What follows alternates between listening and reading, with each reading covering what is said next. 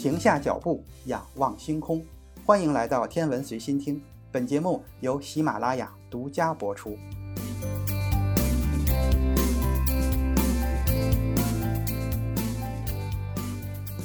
嫦娥五号轨道器又有了新的任务，就在二零二零年的十二月十七日，嫦娥五号轨道器将返回器送回到距离地球五千千米的返回轨道之后。返回器在大气层表面打了个水漂，回到地面。那轨道器的任务其实就已经完成了。这里要表扬一下长征五号的表现，因为发射的时候入轨精度很高，所以嫦娥五号在往返月球的途中进行的轨道修正工作就相当的有限，这样就节省出了大量的燃料。有了这些燃料的加持，轨道器也就能完成更多的探索任务。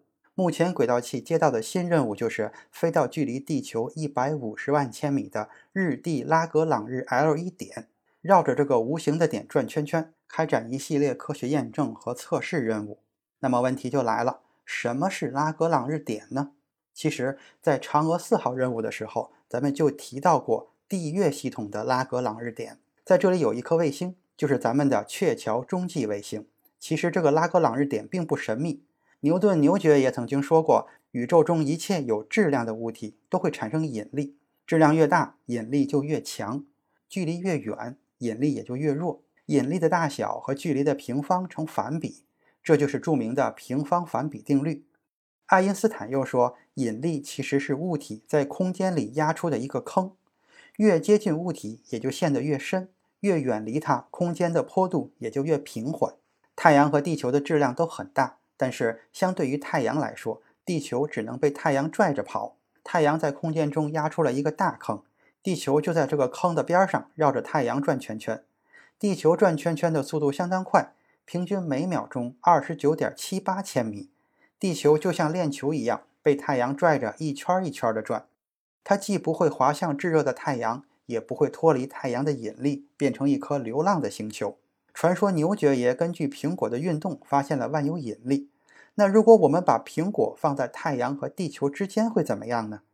牛爵爷同样会告诉你，如果你扔得不够高，苹果会打到你的头；而要是你用力过猛的话，苹果就会被扔到太阳上去，因为这时太阳的引力更大。为了让苹果不掉向任何一边，就需要在太阳与地球之间找一个引力的平衡点。用爱因斯坦的话来说，就是在太阳坑和地球坑之间的交界面上找一个地方。把苹果小心翼翼地放在那儿，它就不会滑落到任何一个坑里边去了。这个地方就是拉格朗日 L 一点。由于地球跟太阳的引力相差悬殊，所以这个引力平衡点会偏向地球这边。它距离地球一百五十万千米，而距离太阳大约有一点五亿千米，差不多是一比一百的关系。那我们为什么要把航天器送到拉格朗日点呢？对，没错，就是为了省油。对于航天器来说，就是节省燃料。飞机失去动力的话，虽然可以滑翔一段时间，但是因为有地球的引力，最终还是会掉下来。卫星的轨道比飞机要高很多，不容易掉下来。但是它其实跟地球绕太阳转圈的道理一样，是依靠圆周运动对抗地球引力的。如果我们把卫星送到了拉格朗日 L 一点这个地方，太阳引力与地球引力相互抵消。航天器不需要消耗燃料就能够始终悬浮在这里，而且这里距离地球和太阳都很远，想看哪儿都很方便，是不是一个好地方？那这个地方好是好，但是地球是绕着太阳转的，它的运行轨迹并不是完美的圆形，而是一个椭圆，有半年的时间近一点儿，有半年的时间又远一点儿，所以拉格朗日 L 一点的位置并不是固定的。嫦娥五号想要保持自己的位置，不掉进任何一个坑里。它就需要经常的打开发动机，调整一下跟地球的距离，这样还是会消耗燃料的。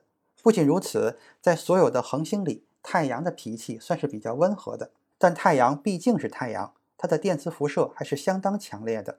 如果遇上耀斑爆发、日冕物质抛射，大量带电粒子会进入星际空间，这对于地球与卫星之间的通信是一个严重的考验。地球和航天器的通信是依靠电磁波进行的。如果它刚好处在地球与太阳的中心线上，对准航天器就是对准了太阳，那航天器的信号就会被太阳的电磁波淹没。为了解决上面这些问题，科学家们想到了一个办法，就是把卫星挪开一点，让它别挡在中间，也让它绕着拉格朗日 L 一点转圈圈。拉格朗日 L 一点是一个计算出来的引力平衡点，这个地方本来什么都没有，自然也就不存在引力。怎么才能绕着它转圈圈呢？答案就在集体跳绳之中。我们在跳绳的时候，两个人一人拽着绳子的一头，让绳子在中间转圈圈，其他的小朋友就可以在中间跳绳了。咱们把太阳与地球想象成两个人，引力就是那根绳子，利用它拽着卫星转圈圈。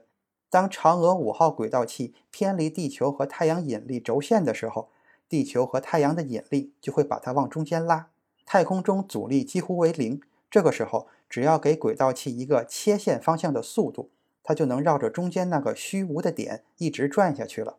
航天器绕着拉格朗日 L 一点运行的轨道被称为光环轨道或者是光晕轨道，因为从地球方向看，它就像是套在太阳周围的一个环。